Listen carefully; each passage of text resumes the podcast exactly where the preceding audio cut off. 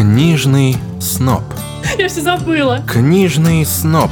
Все тонет в фарисействе. Ясен перец, господи. Около литературный подкаст «Книжный сноб». Короче, будем краткими. Это Соня и Таня. Это наши первые пробы записать подкаст, который будет называться «Книжный сноб». Мы надеемся, что картинка на подкасте поможет считать наши невероятно тонкие смыслы. Почему мы решили так поиграться с названием. И также мы надеемся, что мы не повторились как-нибудь уж совсем по-тупому. Факт-чекинг можно было, наверное, провести более, более тщательный. В общем, на связи Соня. И Таня. И мы не знаем, выйдет ли этот выпуск, либо нет. Да, ну ладно, нормально. Как бы сказала наша общая знакомая, больше подкастов хороших и разных, так что когда-нибудь он все-таки появится. Собственно, о чем бы нам хотелось поговорить, Татьяна? О разных мероприятиях, которые сейчас происходят с книжной... Без книж... нас. Без нас. Мне нравится, Татьяна, прекрасное начало. Именно эта тема лучше всего отражает уровень нашей подготовленности. Экспромт наш все. Так, ну и чего? Например, сейчас проходит книжный фестиваль «Красная площадь», где меня нет впервые за пять лет. Почему? Потому что, наверное, я прикупила достаточное количество книг за это время. Поняла, что мне там как-то и присутствовать, наверное, не надо. Слушай, я просто в целом потерялась во времени и пространстве, поэтому, когда я поняла, что Красная площадь уже случилась, ну, невелико было мое желание, мягко сказать, там появляться. Зато из мест, где я побывала, я могу рассказать про открытие нашего тульского магазина, который называется «Подумать только. Книжный в Тиаме». И он открылся на месте бывшего книжного магазина «Свидетель» спустя год, получается, чему я очень рада. Сам, сам прикол то, что он должен был начинаться с лекции про пьянство в русской литературе. Так, но кто-то не пришел, потому что перепил. Я сказала, почему начинается не этой лекции, которая была заявлена. Мне сказали, что когда лектор разберется, как покупать билеты на поезд из Москвы в Тулу, тогда эта лекция случится. Меня пугает, если честно, этот комментарий. А какие сложности возникли и откуда ехал лектор? Я, я не знаю, это осталось тайной. Но сам тот факт, что здесь, в принципе, нужно рассказать, наверное, что представляет себя музей Тиам у нас в Туле.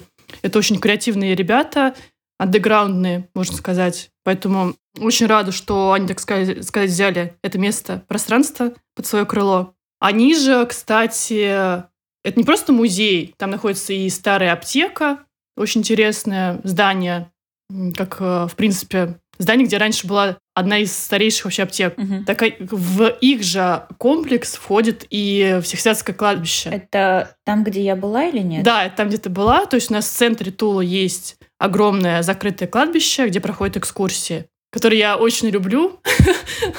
Я чувствую себя немножко тульским Антоном Секисовым, у которого, кстати, недавно вышла как раз книжка, Книжка. да, я ее сказала, места, места для отдыха, что там такое называется, путеводитель по питерским кладбищам. У нас в Туле есть свое кладбище, которое называется Всехсвятское, которое закрытое, очень старейшее, очень там много захоронений. И имела счастье я там ходить, правда.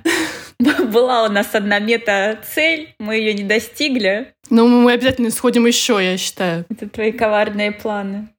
А напомни, что за цель-то была? Что конкретно мы там искали? По-моему, искали старообрядческие э, захоронения, насколько я помню. Да, точно. Там есть еще и лютеранская часть, как оказалось. Короче, я, ты когда приедешь в след- следующий раз в Тулу, я буду знать больше и буду знать, где это, находи- где это находится заранее. Короче, очень э, мне радостно, что наконец-то это место не будет пустовать, и снова там будет книжный магазин. И надеюсь, что этот лектор доберется загадочный. Слушай, ты знаешь, это забавно, но у меня вчера тоже случилось небольшое открытие. Я вместе с подружкой гуляла на Петроградской. Она мне показала книжный магазин, о котором я ничего не знала. Он называется «Мастерс». Собственно, это книжный магазин, как они сами говорят, для настоящих ценителей хорошей книги и книжной графики. И тех, кто разделяет интерес к истории искусства и книгоиздательскому делу. Но На что, например, я конкретно посмотрела? Я посмотрела на абсолютно прекрасную книжку с работами Питера Линдберга, фотографа. Нашла там прекрасного качества исполненная книжка. Я нашла там снимок Тины Тернер, которая недавно ушла в мир иной. Легендарный снимок, где она без всякой страховки забралась на Эйфелеву башню в платье, в каблуках и просто является квинтэссенцией свободы Вау. и такой игры. И вообще я так поняла, что в целом книжный магазин, он не первый появился, в том смысле, что сначала появились курсы, а после уже сделали этот магазин. И мастер сделает такие небольшие книжечки, я бы даже назвала их на самом деле брошюрками, потому что объем там крайне а, невелик, но каждая книжка раскрывает, ну, буквально как лекция, да, какую-то тему, связанную с искусством, с архитектурой, с каким-то там построением, например. Ценник там на книжке, конечно, роскошный, и если э, из каких-то таких понятных нам с тобой близких издательств, там очень много нонфика от Атмаргина, mm-hmm. а все остальное это узкоспециализированная литература. Ну, короче, и важно, что, знаете, она не только на русском языке, там англоязычная куча литературы, температуры. И еще такое прикольное кофейное местечко внутри. Папа Пауэр называется. Так, ссылки, ссылки мы все оставим. Если это выйдет. Да поможет нам кто-нибудь, пожалуйста. Блин, ну прикольно, окей. Рассказали по одному классному новому книжному в городах, в которых мы сейчас с тобой обитаем. Я знаю, что еще проходит э, рассвет книжная ярмарка параллельно в Москве. В Питере, кстати, проходит, господи, фестиваль пример интонации, кажется. Угу. Все ребятки, которые обозревают кино сейчас там. Угу. А вот, кстати, на рассвете я была, кажется, пару раз. Это, так понимаю, где этот станция 1905 года, там вот пространство такое есть. Да. Я там... Я тоже вот Я была... За прошлом году там была. Я, знаешь, я впервые там оказалась, когда я выиграла курсы от Михаила Мальзульса, одного из авторов, страдающего средневековья. Я сегодня видела там роскошный мем, когда ты не злопамятная, и скрин такой, типа княгиня Ольга. Месть первая, месть вторая, месть третья. И ты знаешь, это один из самых интересных были курсы в моей жизни. Это реально, это было очень интересно, потому что мы разбирали средневековье в наше время.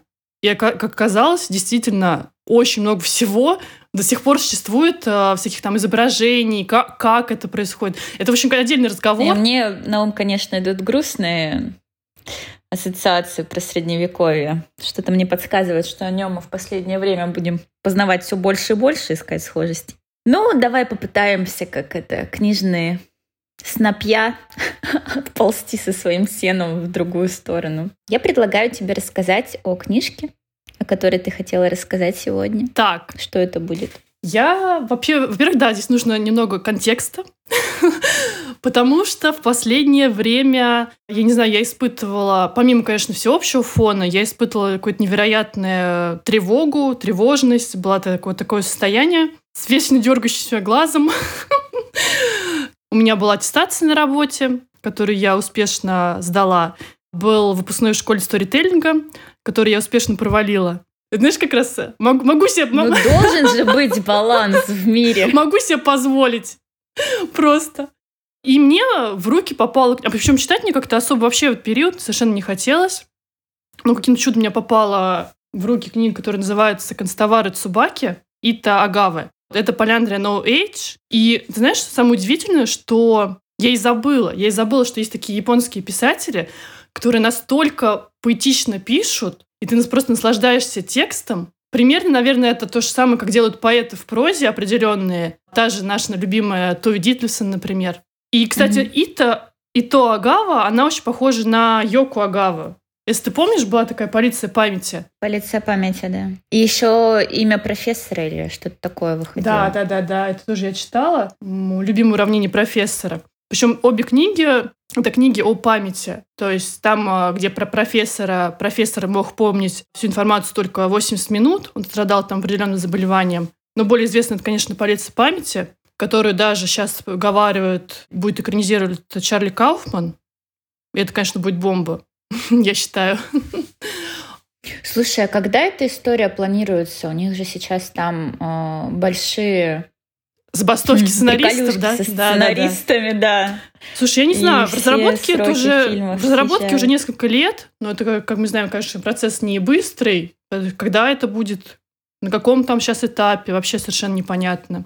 А полиция памяти это такая философская притча, хотя называют это антиутопией, но я все-таки склоняюсь к тому, что философская притча, почему-то так прям мне хочется ее назвать. Когда люди, по сюжету люди живут на острове, и там постепенно пропадают какие-либо вещи. То есть они просто исчезают. Каждый день исчезают какие-то новые вещи. И приходит полиция памяти. Я вспомнила... Да. Я вспомнила книжку, кажется, тоже от Поляндрии «Ничто». А, Ты говоришь, да. что в твоей книжке вещи пропадают, а в моей книжке ничто. Появляются. Вещи собираются. Мне кажется, Поляндрия не просто так свои линейки такие два текста Кстати, держит. кстати, мы поздравляем Поляндрию с тем, что сейчас была новость, то, что Господинов, это фамилия писателя, выиграл международный букер как раз, mm-hmm. и чуть ли не впервые, мне кажется, но очень редко, когда бывает, когда у нас книга уже в России издана, и она награждается какой-то премией. Обычно как ну, награждает, награждается премией. Ну, кстати, да, да, вот она тоже. Но это очень редко бывает. Обычно... Два раза уже подряд. Это уже нередко. Но... Это дерево от молнии горит. Ты знаешь, на моей памяти то, что бывает очень редко. Обычно, когда там награждается какой-то букер, мы обычно ждем как минимум год, когда все переведут и когда у нас выйдет. Сейчас э, мне прям радуют это, э, такие, такие тенденции. То, что реально у нас получается mm-hmm. очень хороший вкус у издателей, которые реально отбирают литературу, которая потом что-то выигрывает. Так, и возвращаясь к твоей книжке. И возвращаясь к моей книжке. Возвращаясь к моей ну, книжке Констовары Цубаки. Это книга о э, девушке, которая занимается древнейшей профессией. Она каллиграф. Каллиграф. Ей по наследству достается магазин констовар Цубаки. Цубаки, соответственно, это с японского... Я забываю это слово. Опиши мне значение, давай поиграем в крокодил. Это растение, которое очень красивое. А, я вспомнила, камелия. То есть всего лишь там... Обалдеть! Я бы проиграла в, это, в эту игру, если бы мы начали играть. Камелия, ну, я считаю, ясен перец, господи. В принципе, мы могли начинать каждый подкаст с тем, что Соня будет угадывать, что такое цубаки. Но не будем ее мучить и просто скажем, что это камелия. Текст но достаточно такой э, не знаю, добрый. Я могу написать его, сказать его, что он добрый, очень поэтический. То есть это примерно текст о том, что эта девушка пишет за других письма. Там э, несколько видов этих писем, то есть ей поступает несколько заказов. Сначала там письмо соболезнования, потом романтическое письмо, письмо о прекращении дружбы и так далее. И каждому письму она подбирает определенные чернила, она выбирает э, нажим там письма, она выбирает определенный формат книги, ой, определенный формат бумаги, чтобы это письмо максимально тронуло человека, которому оно предназначается.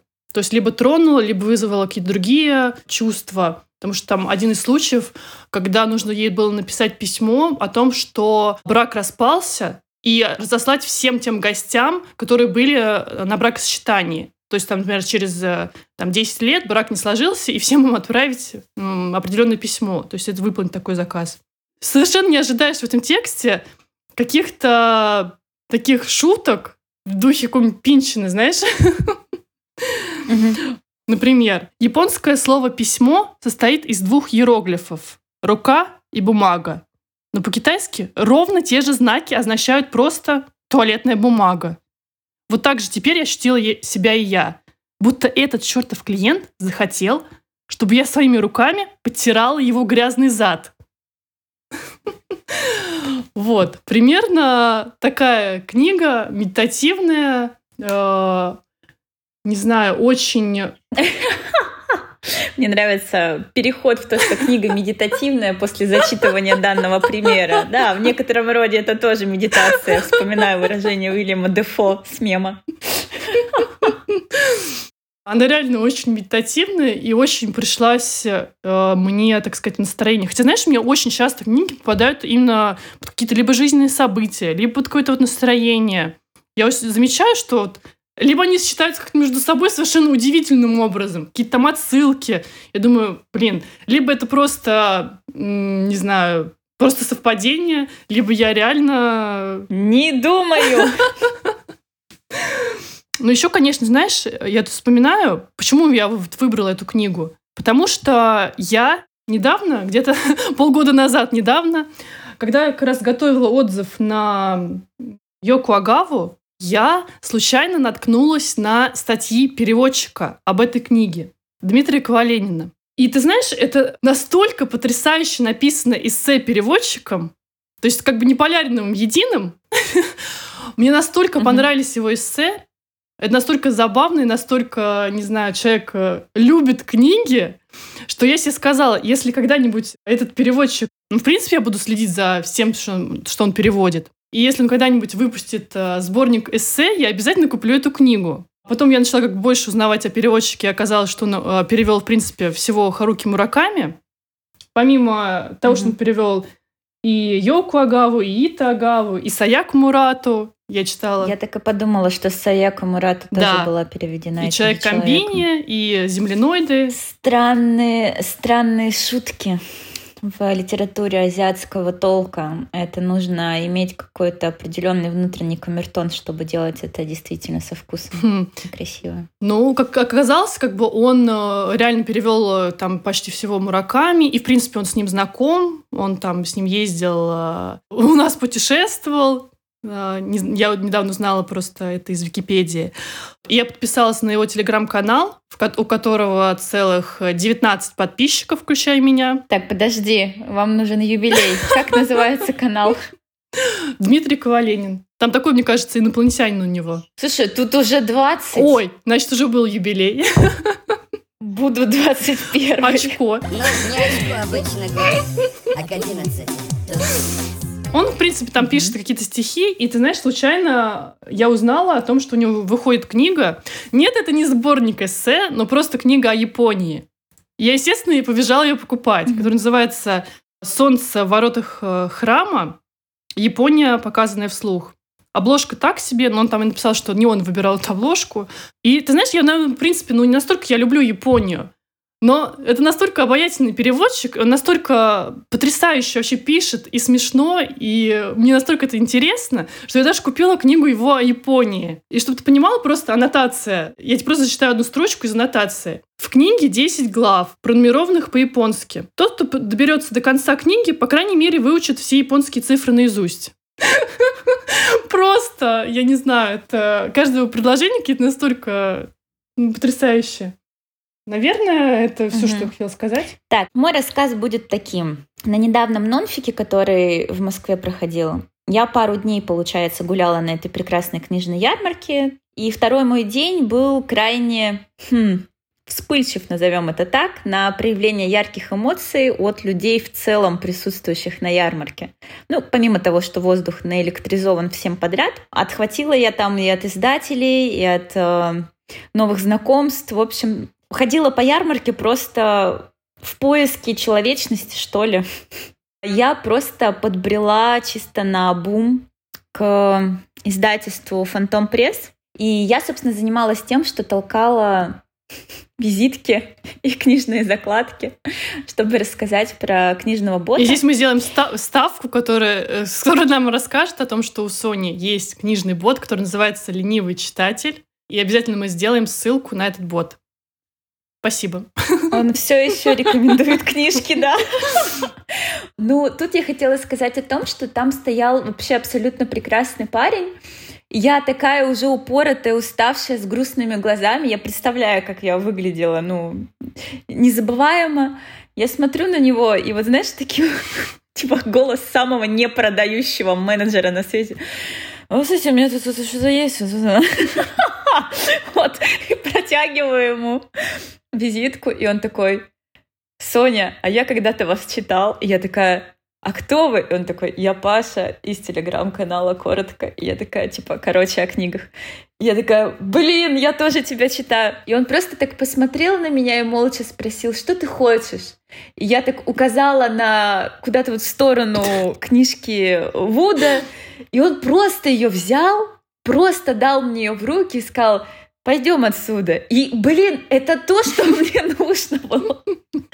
И мы ушли, и я так счастлива была пообщаться с классным человеком, без вот этого флера невыносимой интеллектуальности бытия. Это было прекрасно. Через несколько не- недель, ну а то и через месяц, я э, уехала в свой нано-мини-отпуск на 4 дня и взяла с собой, собственно, эту книжку. С учетом, что у меня с собой был только маленький рюкзак, и, и, ну, я в него закинула эту книжку и такая, ну что ж, я пошла на эти жертвы осознанно. И книжка эта была Бенджамина Вуда, называется она «Эклиптика». И точно так же, как тебе попадаются книги под внутренний запрос, Мгм. Вот точно такая же химия в этот раз случилась со мной. Книга повествует о нескольких, назовем это так, творческих личностей, а именно людей, архитектора, художницы, девушки-драматурга, которые специально приезжают в специальное скрытое место от глаз людских, где-то там на островах Турции, чтобы отречься от своего некогда популярного имени, чтобы забыть о тех работах, которые уже произвели определенного ряда фурор в обществе, в социуме. И, наконец-то, целенаправленно заниматься только развитием своего какого-то нового детища. И уже на первых десяти страницах мы понимаем, что не весь сколько лет эти люди находятся в закрытой от людских глаз территории, и вроде бы их уже ничто не отвлекает, ни привычный быт, ни повседневные хлопоты, ни жизни, э, тревожащие конкретно их жизни, ни дедлайны. А это вот условно этот опус магнум никак не делается. С учетом того, что это очень жестко э, коррелирующее со мной, с моим внутренним разрывом и творческим волеизъявлением, ну прям попадание полнейшее, я просто влетела в эту книгу сразу же, назовем это так. И у меня было ощущение, что все не так просто, что что-то здесь точно есть. Потому что я в 2020 году читала другую книжку, я это уже опосля вспомнила, у Бенджамина Вуда. Называлась она «Станция...» э, 11. Проверю, что-то там станция... Не-не-не. Станция на пути туда, М. где лучше. Я почему-то уже на тот момент, читая эту книгу, как будто бы ждала от нее какого-то невероятного фурора, абсолютно непонятно откуда взявшиеся во мне немыслимой высоты ожидания. Хотя я ни от автора ничего толком не читала, не знала о нем, что вот это британец, который, надеюсь, не вру, но вроде британец, у которого три романа вышли и сразу же были обласканы премиями, критиками, людьми. Короче говоря, для творческих, э, ищущих личностей эта книжка просто прекрасна. Для тех, у кого, как бы я сказала между нами с тобой, э, шарики за ролики закатываются периодически, и игры сознания сумасшедшие, и внутренняя жвачка мыслей, гуляющих по кругу, книжка абсолютно прекрасная. И разгадывать секреты там будет здорово, и пытаться распознать, а что же не так с сюжетом, и чем же, чем же все завершится, будет э, бесконечно приятно. Я правильно понимаю, что если бы мы даже и оказались в каком-то там закрытом пространстве, нам бы ничего не, пиша... не мешало бы, мы бы все равно не смогли записать подкаст, собраться и сделать это. Слушай, ну если мы бы с тобой там оказались, смотри, я бы тебе говорила, что у нас куча времени. А, нужно сказать, что нас бы заранее выбрал некий спонсор, Мгм. который бы оплатил наше проживание в этом условном пансионе. Это знаешь, какое-то британское переделкино на турецких островах, вот только с учетом Звучит прекрасно с просто. учетом, прекрасно. да, что а, условно завтраки включены, компания тоже, и вот вы там все такие непризнанные творческие художники, у которых перфекционизм головного мозга и каждой клетки организма, и вот вы там творите свои творения. Блин, убийственная вещь. Конечно, там есть э, повествующее лицо, главная героиня. Конечно, есть выбор между тем, как семья ждет, что ты условно будешь э, заниматься общеприемлемой какой-то профессией, а не малевать там что-то на стенах. Безусловно, тебе придется выбирать, выстраивать личную жизнь и вообще с кем ты сможешь ее построить с такими амбициями и творческим богатым внутренним миром. И, собственно, профессией, да, становиться в ней более ярким и значимым. Короче, о книжке я могу это говорить э, долго, я просто ее дико рекомендую. Мне кажется, навсегда всем ищущим как-то придется ко двору. Ох, мне кажется, там речь про ненадежного рассказчика. Все правильно, Танюш. Люблю я такое. Раз что больше ненадежных рассказчиков, я люблю мертвых рассказчиков. А еще лучше мертвых ненадежных. И на этих словах мертвые ненадежные рассказчики. Мы говорим нашим, надеюсь, когда-нибудь существующим слушателям, что это был первый, первый выпуск нашего нового литературного а, околокнижного подкаста. Книжный сноб. Книжный сноб. Всем пока. Около литературный подкаст «Книжный сноб».